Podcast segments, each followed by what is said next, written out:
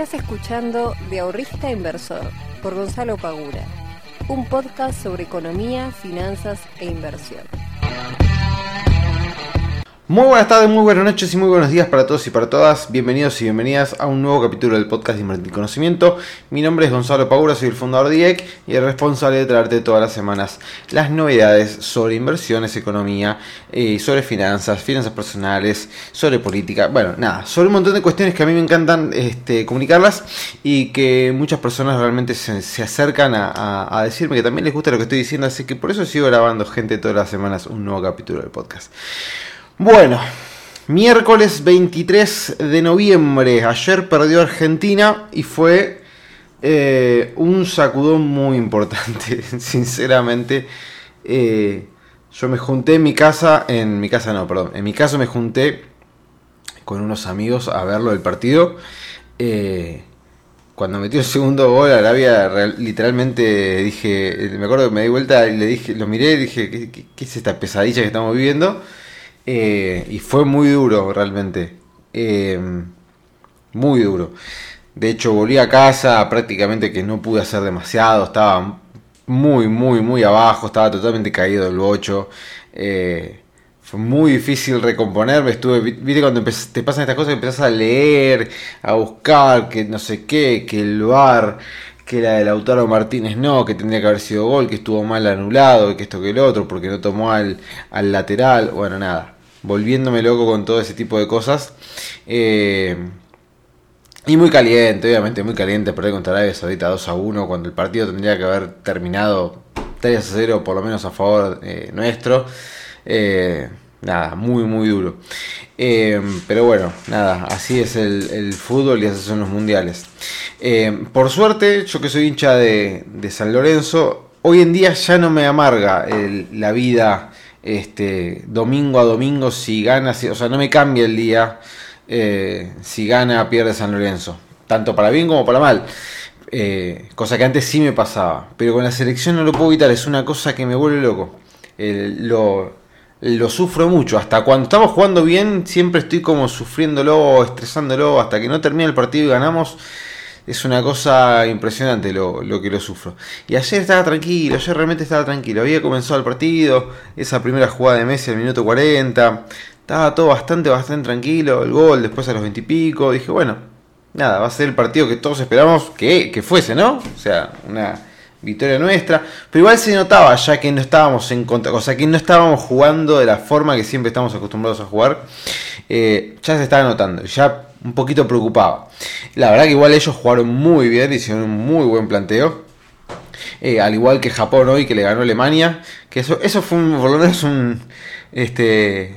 No le quiero decir que grité los goles de Japón, pero realmente que Japón le haya ganado a Alemania me puso un poquito menos triste o me quitó una sonrisa después de, de la amargura del día de ayer. Pero bueno, tenemos jugado contra México, tenemos jugado contra Polonia, el mejor partido de México-Polonia lo vi, no, no hubo demasiado. Eh, tenemos todas las chances de poder ganar los dos. Esa es la realidad. O sea, no es que estamos jugando eh, dos partidos que son totalmente inganables. Así que nada, esperemos que sea así. Esperemos poder seguir adelante. A ver si la, una buena puta vez puedo ver a Argentina campeón del mundo. Que nunca lo pude ver. Bueno, ya está. Ya hice la catarsis que quería hacer sobre el mundial. Gente, vamos a comenzar a hablar un poquito sobre lo que nos compete. Que es, eh, nada, sobre mercados financieros, básicamente. Como siempre les recuerdo que todo esto también queda grabado en YouTube por si lo quieren ya ver, por si son más consumidores de YouTube que otras plataformas. Yo soy muy consumidor de YouTube, creo que es la plataforma que más utilizo para, para ver y buscar cosas. Em, así que nada, va a estar también ahí grabado. Tienen los resúmenes semanales este, que realmente creo que están, están, quedando, están quedando buenos como para que los puedan ver. Eh, y el día de hoy, a las 7 y media, va a salir un nuevo video en el canal de YouTube donde voy a estar hablando sobre si se puede o no se puede vivir del plazo fijo, dándoles un ejemplo concreto. Bien, así que nada, no les voy a spoilear nada, vayan y véanlo para despejar cualquier tipo de duda sobre esta pregunta tan popular que es, ¿se puede vivir del plazo fijo si pongo 10 palos en el plazo fijo? Bueno, vayan y véanlo porque me parece que, es algo interesante el análisis que planteo en ese, en ese video. Eh, haciendo un breve repaso sobre lo que está sucediendo en los mercados, Bitcoin que había caído por debajo de los 16.000, ahora lo tenemos en 16.300, todavía claramente está en una zona tremendamente bajista, eh, no pudiendo eh, remontar después del golpe que lo dejó casi knockout, que fue lo de FTX. No solo lo de FTX, sino que eso fue un efecto dominó que fue repercutiendo en varios exchanges. Este, y fue haciendo que varios tuviesen problemas de liquidez, tuviesen que frenar tanto los depósitos como los, los egresos, así que bastante complicado el mundo cripto, que es justamente de lo que hoy vengo a hablar en el día de, la fecha. Eh, y ahora está haciendo un repunte, ¿no? Se está formando un suelo, se está formando un soporte acá en la zona de 15.500 aproximadamente. Este que bueno, tenemos que ver si logra soportarlo si lo va a quebrar. La verdad es que si nosotros miramos toda la caída previa y cómo cada una de las velas, si ustedes miran el gráfico diario, cada una de las velas está dejando una mecha más baja que la anterior. O sea, salvo y está dejando una línea de tendencia bajista, lo cual tranquilamente esto podría romper a la baja en cualquier momento. Salvo que esto se quiebre al alza y vaya a buscar este, la zona de los 18 mil dólares, 18.300 aproximadamente, que sería un, un, ahora sería una resistencia a testear. Salvo que eso suceda, hay grandes posibilidades de que esto continúe a la baja. En el caso del Standard Poor's, estamos teniendo hoy un día nuevamente alcista, pero si se fijan, también está dejando un pabilo, está dejando una mecha que está quedando en el mismo sector que, eh, que la del día 15 de noviembre en los 4028 puntos. O sea que estaría haciendo un doble techo, dejando un toque, dos toques en esta zona que eh, no estaría pudiendo superar. Pero bueno, vamos a ver si esto supera. Por el momento estamos viendo un rebote de lo que sería la onda principal bajista anterior. Que va desde el 17 de agosto hasta el 13 de octubre. Bien. Vamos a ver, creo que hoy tenemos un anuncio de la Fed, si mal no recuerdo. Y en cuanto al Mervalete, vamos a buscarlo. En cuanto al Merval, continúa con su subida este, casi incomprensible. Porque bueno, tenemos eh, nuevos máximos en pesos, cada vez con menos fuerzas, pero sigue subiendo el Merval. Así que no, no hay demasiado que hablar de, del Mervalete. Lo que sí, el dólar está tomando un poquito más de fuerza, ¿no? Está tomando un poco más de, de impulso en la subida. Eh, ya estamos con el MEP arriba de los 300 mangos. Obviamente el contado con liquidación lo mismo. Así que ojo con eso porque ha borrado, por ejemplo, el MEP y el contado con liquidación lo que fueron las posibles ganancias haciendo tasa con pesos. Eso quedó totalmente borrado de lo que fue en este mes. Así que ojo con eso. Bien. Eh, hoy vengo a hablar de criptomonedas. Porque quiero aprovechar la consulta que me hizo Vanina en el día de ayer no, ayer no, antes de ayer, el lunes, em, que me preguntó lo siguiente, ya estaba a punto de contestársela em, por Instagram, pero la vi y dije, che, me parece que es una consulta que estaría buena poder, eh, poder charlarla en el podcast. Vanina me pregunta, con las criptos cayéndose, ¿conviene aprender, eh, ¿conviene aprender sobre criptomonedas o las criptomonedas ya fueron? Esa sería la pregunta en concreta. Y esto me trae también recuerdo una charla que tuve hace poquito con, con, unos amigos sobre eh, lo que fue pasando en todo este 2022 con no solamente las criptomonedas, sino los mercados y demás. Y la cantidad de consultas, por ejemplo, que yo venía recibiendo y todo eso. Em, hay una cuestión que es muy importante para mí, que es que para mí la capacitación tiene que ser constante independientemente de los sucesos que vayan eh, ocurriendo. Hoy tenemos el mercado de criptomonedas cayéndose, también tuvimos el mercado y tenemos el mercado tradicional cayéndose, eh, salvo el Merval que está subiendo. Eh, por lo cual, dejar de aprender algo, dejar de estudiar algo, dejar de capacitar, capacitarse en algo, yo no lo veo como una opción más allá de que esté cayendo ese mercado y de, más allá de la caída, de todos los palos que se viene comiendo ese mercado a niveles ya estructurales, es decir, que los exchanges empiecen a caer, que no funcione el ecosistema como debería funcionar y demás. ¿Por qué? Porque si las criptomonedas están hace ya algunos años, pero es un mercado totalmente nuevo. Si es un mercado totalmente nuevo, tiene un montón para crecer, tiene un montón para desarrollarse, tiene un montón para equivocarse también. Por más de que eh, se pueda aprender de la experiencia de los mercados tradicionales, es un mercado totalmente nuevo, totalmente novedoso y en el cual mucha gente está incursionando, está metiendo mano. No es que acá está algo regulado, o sea, yo el día de mañana, si pudiese, si juntara la plata y si tuviese inversores o lo demás, yo podría armar un exchange. Por ejemplo, como lo hizo la gente de Wenbit, como lo hizo la gente de Ripio, como lo hizo la gente de Binance, como lo hizo cualquiera. O sea, uno mismo podría abrir un exchange y decir, che, tengo un exchange de criptomonedas. ¿Querés abrirte una cuenta conmigo y este, invertir en criptomonedas?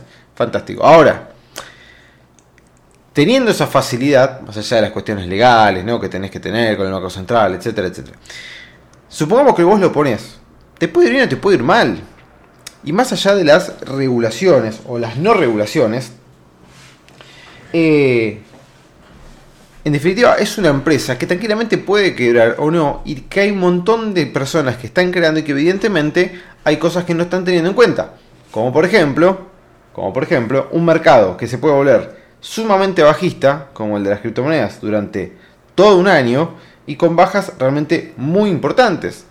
Más allá de que lo de FTX haya sido un montón de cuestiones que se fueron sumando y eh, desembocaron en que sucediera lo que sucedió, muchas veces ha pasado de que en grandes caídas de las criptomonedas los exchanges tengan problemas tanto para realizar las operaciones como para realizar las extracciones de dinero. Quizás no te lo frenan, pero en vez de tardarte dos minutos ¿sí? en tomar la carga, te puede llegar a tardar horas. Y en ese momento ahora agarra miedo, empieza a haber la incertidumbre, etc.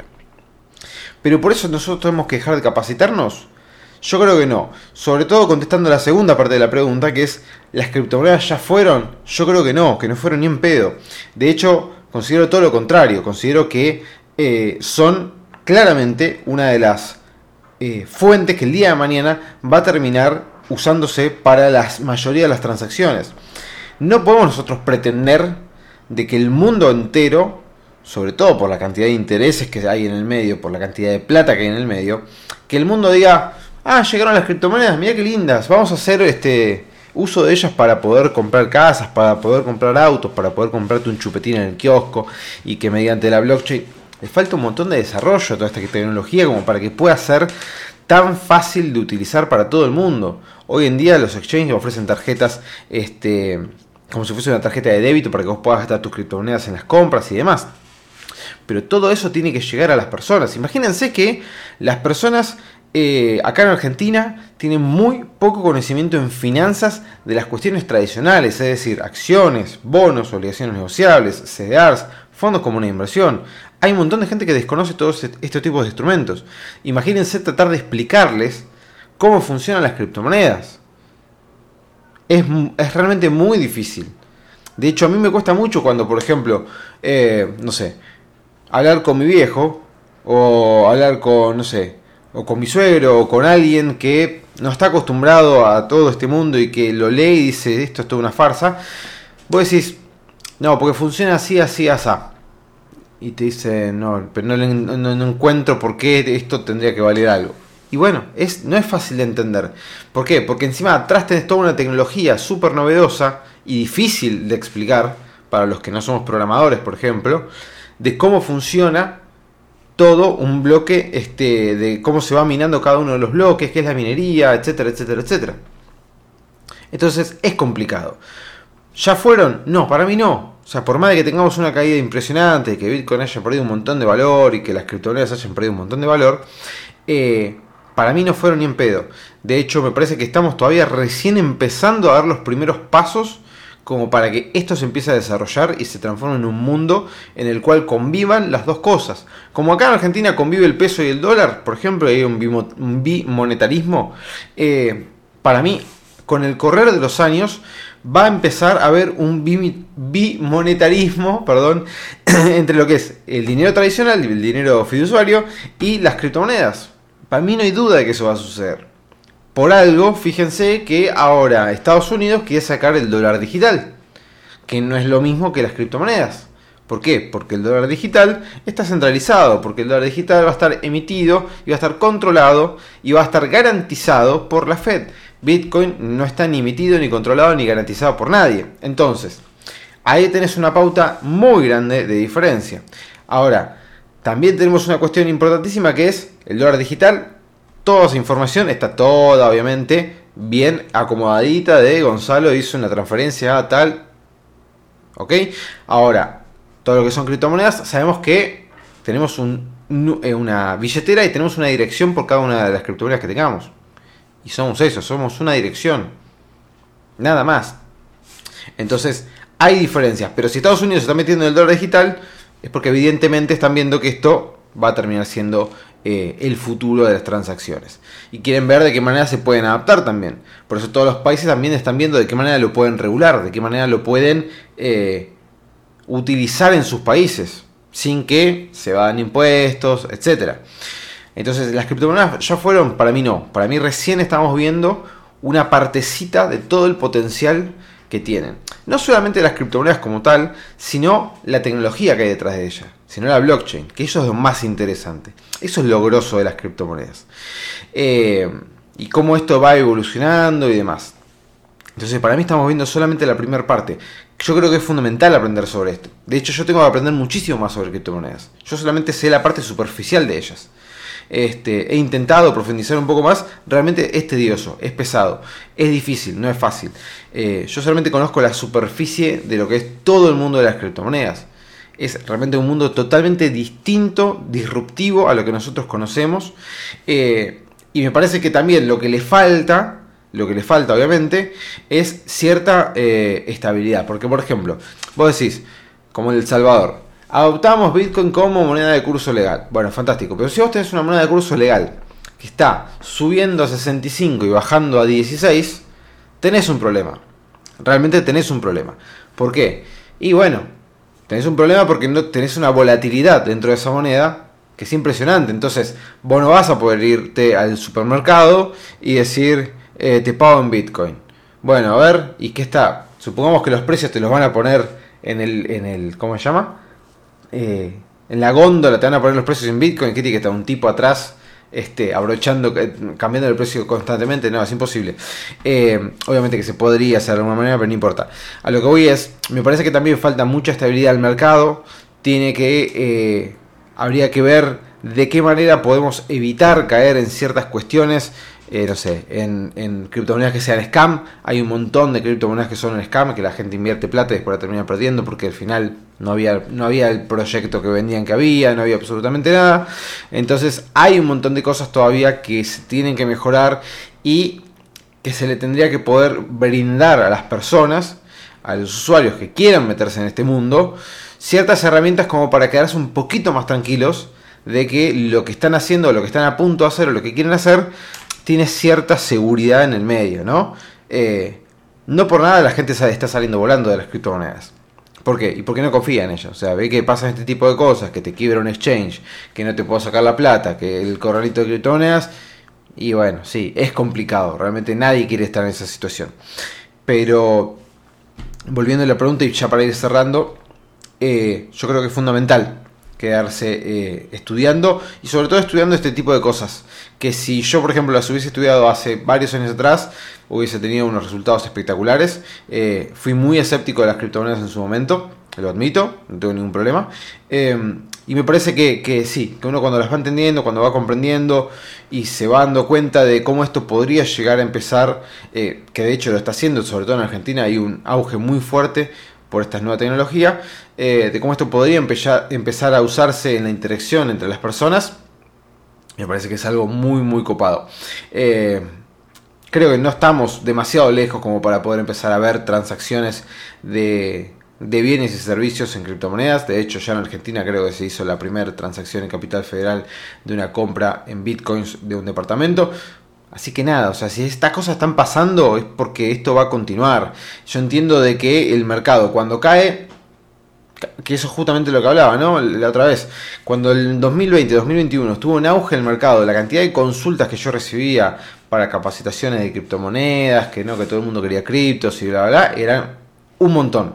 Eh, ahora que el mercado de criptos se cayó, ya mucha gente no quiere saber nada de las criptos, vuelven a plazo fijo, están decepcionados y bueno, ¿por qué están decepcionados? Y bueno, evidentemente no sabías muy bien dónde te estabas metiendo o los riesgos que estabas corriendo al meterte en las criptomonedas.